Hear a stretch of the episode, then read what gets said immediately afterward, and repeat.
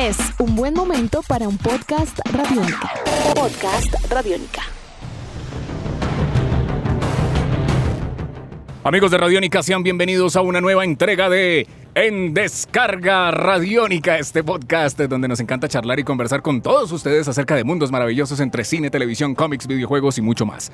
Hoy viajando al pasado, viajando al futuro, viajando a diferentes tiempos, me acompaña el grandiosísimo e inigualable Diego Bolaños, arroba Diego Mao. Maestro Diego, ¿cómo vamos? ¿Cómo va todo? Muy bien, un placer como siempre acompañarlos, eh, hablando acerca de estas cosas que nos apasionan y esto que no sé si va a salir muy bien o muy mal. El punto es que se hizo. Se hizo. y hay que proceder. Se volvió a hacer. Con, hay que proceder con esto. Eh, vamos a hablar de, de una nueva entrega de una saga, de una franquicia muy amada, pero también muy maltratada, podría ser. Yo creo que es la franquicia más maltratada de los últimos, yo creo que de la última década. Es que yo Eh, creo que, De los últimos 20 años, creo que- yo. Sí. que nadie dice no. Y hay que aprender a decir no. sí, hay que aprender a decir no. Estamos Eh, hablando de Terminator. De Terminator. Bueno, em, yo, mire, voy a, a- a saludar a un amigo que se llama André Didimdom, em, quien es crítico de cine y quien eh, me dijo una frase, que- porque cuando yo terminé de ver la película, pues le escribí y le pregunté, "Oiga, ¿qué le pareció Terminator Dark Fate? Y él me dijo, mire, Terminator Dark Fate se une a toda esa amplia línea de películas que han tratado de revivir de los años 80, como Depredador, Sí, que quiere coger la nostalgia. Que quieren coger toda esa nostalgia de grandes hitos de los años 80 con resultados no tan favorables.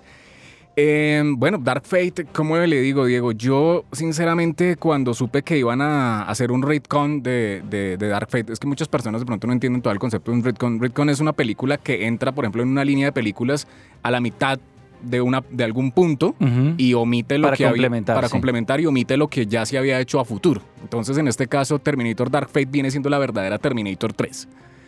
Y omite Terminator 3, eh, Rise of the Machines, eh, omite Terminator Salvation, que me parece que esa película es muy buena. No Esa no- se- esa nos no gusta No se debería omitir. Omite Terminator Genesis, que es un dolor de cabeza. Yo ni la vi. No, no, no, tranquilo, no la vea, no pasa No, nada. no me llama la No, atención. no la vea, no la vea, no pasa nada. Y omitió también pues la serie de televisión de las crónicas de Sarah Connor. Eh, no sé, ¿usted qué tal le pareció Dark Fate? Bueno, ¿por dónde empezar? Eh, bueno, Terminator Dark Fate, eh, claramente siento que cae en, como usted dice muy bien, esa- esas ganas de revival de cosas. Pues si estamos haciendo películas de los 80s, pues busquemos otra saga de los 80s que revivir, pero el problema radica en dos cosas. Primero, hay que saber para qué se revive y con qué perspectiva se revive. Muchas de las cosas que han tenido éxito es porque se ven con mucho respeto, con una nostalgia en la cual no se explota esa nostalgia. Bueno, siempre se explota, pero no, su razón de ser no es la pura explotación y ya. Su razón de ser es, hey, acá hay un material que puede ser, puede conectar con audiencias que están recibiendo estas, estas historias que ya conocíamos. Y el problema más grave que tiene es que además ya ha sido muy trapeada. Entonces, la gente, recordemos que hay dos cosas que pasan con la película. Primero que es mala, para mí, y segundo que igual le fue muy mal. Es decir, hay Sí. películas malas que les va muy bien. Que la gente se da la oportunidad, que nuevas audiencias dicen, hey, vamos a ver esta Terminator. Dicen que es muy mala, no me importa, quiero ver máquinas con forma eh, antropomórfica y esqueletos andantes metálicos, vamos a hacerlo.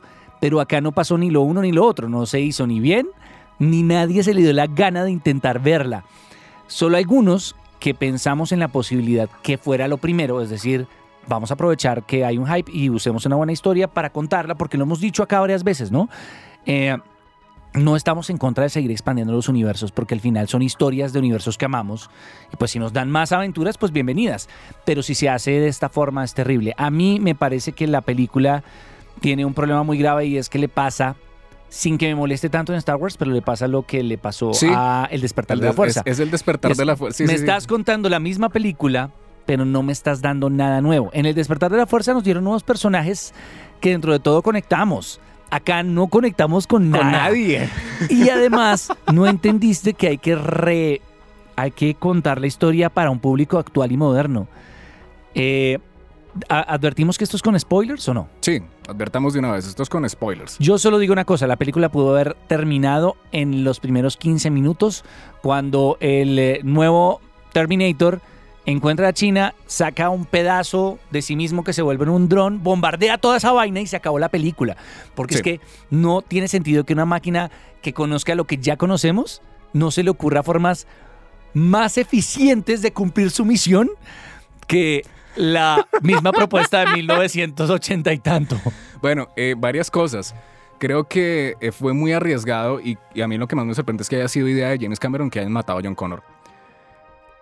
Eh, no sé, eso, ese- o sea, esa fue la manera más, no sé si decir que fue facilista, pero en los primeros cinco minutos de película a usted le dañan toda la infancia. Que además eran bonitos hasta ahí. Sí, Es decir, el inicio de la película es estéticamente muy cool. sí, sí, con sí, el sí. video así retro de Sarah Connor. O sea, pero llegar ahí es. ¿y ¿Qué ahora pasó? qué? Y ahora, bueno, eso por un lado. Dos, eh, la exterminadora nueva. Eh, no recuerdo el nombre en este momento, sí. es De cuyo nombre no logro no, no, acordarme. no, bueno, em, bueno, la chica que salió en Black Mirror.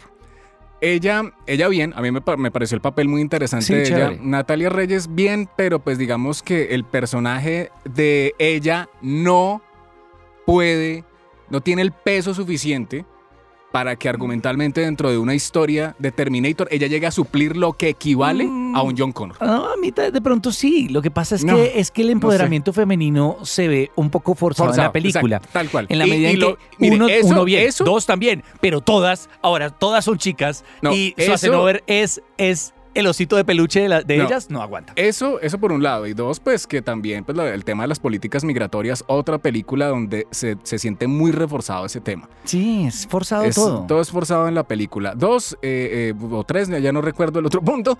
eh, el exterminador que envían, que es como el equivalente de Robert Patrick del T-1000 en Terminator 2. Él seguramente a ese actor le dijeron, venga, yo quiero como proponer algo. No, no, no, no, no. Hágalo igualito. otro. hágalo igualito a Robert Patrick. No, no, no, no, no. No, pero es que yo quiero. No, no, no, no, no. Hágalo como. ¿Se, ¿se acuerda de Robert Patrick? Hágalo igual. Vea la película. Igualito. Y no pasa nada. No hay un villano nuevo, no hay novedad. Bueno, sí, de pronto se duplica, pero eso no importa. No, pero Eso no tiene nada de especial, no tiene nada de espectacular. Y tres, creo que Skydance, Skydance no entiende, y esto sí lo digo con mucho de pensar en voz alta, Skydance no entiende que Arnold Schwarzenegger y al T-800 no lo pueden volver el comic relief de la película.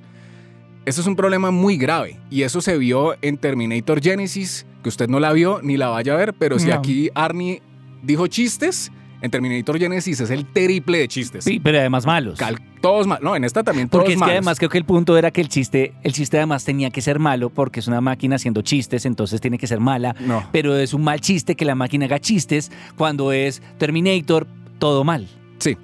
Eh, reciclaron escenas de Deadpool. No sé si usted se fijó en un sí, pedazo sí, sí, que, que- que- que el, el- el- exterminador, el, que es equivalente al, al T, al T-1000, eh, hay una secuencia que es calcado de. Deadpool. Entonces yo digo, ¿qué está pasando acá? Entonces, ¿cuál es el, punto de todo esto? Creo que Terminator con esto se sepultó. Creo que es bueno que no hagan más películas de Terminator por lo menos por mucho tiempo. Exacto, hay que esperar. ¿Cuál es el Dejen- afán? dejen- dejen que esto ya se acabó. eh, y, a- y como hablábamos con mi amigo el Yo comentaba siento- al comienzo, yo creo que todas las versiones que han sacado de Terminator puede ser como pensar en multiversos, ¿no? Esto pasó en una realidad, esto pasó en otra, esto pasó en otra, esto pasó en otra y ahí estamos contentos. ¿Sabe qué parece? Como cuando franquician mal un videojuego. Sí, Se siente mucho eso, como que la 70 versión de, de Terminator para Game Boy Advance. Y uno es, ¿quién lo hace? No, Pepito Pérez y su combo. Y uno es, ¿qué me van a presentar? Pepito Pérez Estudios, sí. Pepito Pérez Studios Combo y no aguanta. Creo que el problema, el problema es un problema de, de base en que pensaron lo que usted dijo muy bien, que había un hype y que había una oportunidad. Y Sí. se nota que son estas películas que son más de el estudio que del productor o del director. Es decir, una propuesta de tengo una franquicia, Explotémosla, hay que hacer plata. saquémosle plata. Sí, eso y siempre que- va a sí. resultar mal. Sí, es que, o sea, James Cameron no estuvo tan metido en el cuento como se nos, se nos prometió. Por otro lado, Tim Miller Pues sabemos Se que Tim Miller es una maravilla como director, pues con Deadpool y todo, pero aquí no se notó que sea una maravilla director. Aquí me parece que eso fueron cosas impuestas y recontraimpuestas y señor Miller. Ah, bueno, él, él- él se ha quejado mucho de la película, ¿no? Sí, él se ha quejado mucho que no le dieron eh, capacidad de libertad creativa. Eh, creemos entonces que esto es un asunto culpa de productores y, y estudio. yo porque creo que ya estalló en... ya, ya el la culpa es de Skydance. La culpa la tiene Skydance porque Skydance, o sea, vamos a contar un poco de historia rápidamente. Cuando Orión quebró y le vendieron los derechos de la película a Mario Casar, Mario Casar hizo Terminator 3. La película Mario Casar quebró. Sí. La Ah, película se la vendieron a Halcyon Company. Hicieron Terminator Salvation, que a mí me parece que era una cosa. es lo mejor que Es le ha lo pasado mejor que ha hecho. Porque además es- expande el universo. Es decir, Exacto. no se dedica ahí a explotar la figura. De hecho, en esa no aparece Schwarzenegger. No, y es No que esa película, esa, esa película lo, lo- aparece, pero en CGI. Sí, sí, sí. Y Arnold Schwarzenegger le hizo un backlash a la película porque lo pusieron a él en CGI, pero es que en ese momento él era, era senador. Entonces, a sí. ver. Eh, pero esa película yo creo que demostró que no se necesita a una figura grande para ser de nuevo grande. Se puede recurrir a otras Y figuras. tenía figuras grandes de la época. de ¿no? la época. Mire, eh, Sam Worthington hizo un exterminador ex- espectacular en esa película, espectacular. Y Christian Bale hizo un John Connor bien, Sí, cumplió. no, pero a mí me parece bien, muy chévere. bien, estuvo bien. Ese, ese es el John Connor que a mí me gusta, un hombre de sí, armas que queríamos tomar. ver. Y la idea era ahí que MCG, eh, que fue director de Los Ángeles de Charlie, lo hubiera sacado tres películas más y hubieran cerrado Terminator con una trilogía en el futuro, que eso era lo que se auguraba y eso era lo que mucha gente quería. Habría sido muy chévere. De las escenas del futuro que siempre se ven como vaticinios de, ay, veo el futuro y vienen ahí los Sí, pero ¿y ahora qué? ¿Y ahora Era qué? chévere. y bueno, Halcyon Company quebró porque también a la película no le fue tan bien porque Arnie, el backlash de Arnie ayudó a que mucha gente dijera esto es un asco y en verdad la película no es tan asco. O sea, yo creo que hay que reevaluar Terminator A mí me Salvation. gusta mucho. A mí me gusta mucho. La premisa de la película, Es el muy pitch buena. de la película es, Es un muy- pitch ganador. Es muy bueno. Es un pitch que propone, eh, claramente que arriesga, pero fue muy bien logrado. Creo que, creo, pues, los que no lo hayan visto, el argumento es, es interesante porque nos lleva en serio al futuro y a ver, bueno, después de todo esto, ¿qué pasa? ¿Qué, ¿Cuál es el papel de las máquinas? ¿Cuál es el papel de John Connor? ¿Cómo se ¿Cuál es el- realiza? ¿Cuál es el papel de Kyle Reese? Exacto. además? ¿Cómo se realiza todo lo que se vaticina en las primeras películas? Y la propuesta es muy interesante. Tal vez no logra ser tan épica, que tal vez es lo que no le gustó a varios, pero es muy chévere porque Es muy buena. cumple, cumple muy bien. Halcyon Company quebró, los derechos cayeron en Skydance, hicieron Genesis, rebotearon todo. El- el- creo que es el reboot de los reboots más desastrosos que han hecho en la historia. ¿El de Genesis? Sí, es de los ah, reboots más... eh, es espantoso. Y después de esto, ante el, ante el fracaso de Genesis, dijeron, pues vamos a traer otra vez a James Cameron, llamemos un director ultra increíble. Y bueno, no funcionó. Cosas que decir de la película, eh, claramente que su director no... Si un director no quiere su propia obra, eso dice mucho de la película. es muy. Eh, un fracaso en taquilla, un fracaso en la crítica. Eh, algunos usuarios en diferentes portales la califican como decente. Tal vez aquellos donde cala el guiño por el guiño, que, que ya ¿Sabe- nos hemos quejado mucho. ¿Sabe qué, por qué de pronto es interesante? Por la pelea del final. Creo que al final eh, ahí Tim Miller como que le dijeron, Ay, deje, hágale. que, deje que se maten. Hágale, hágale, hágale, y- haga lo que y usted- eso, y eso, porque uno Haga lo que usted sabe mm, hacer. sí. Pero sin embargo, creo Sin que la película cae, cae en, el, en el principio de la película al plantearnos exactamente lo mismo. Es decir, cuando uno vea aterrizar al nuevo Terminator, uno dice, ya vi esto antes y Sí. esto no va para ninguna parte. Por eso, y es nunca, que, por eso es que Salvation es tan diferente. y nunca nos y nunca, y nunca nos sorprenden. Nunca, uno siempre está esperando que pase algo que uno diga, "Ah, para eso vinimos e hicimos otra película. Y no, creo, mi conclusión es, un, es, es tratar de explotar lo que usted dice, el hype actual de las películas de los 80, el empoderamiento femenino forzado, las, los dilemas políticos con la inmigración for- de forma forzada y al final no entrega absolutamente nada que lo deja uno pensando en para dónde va la saga. Yo Y creo ya. que lo único bueno que hay que rescatar de la película es Linda Hamilton.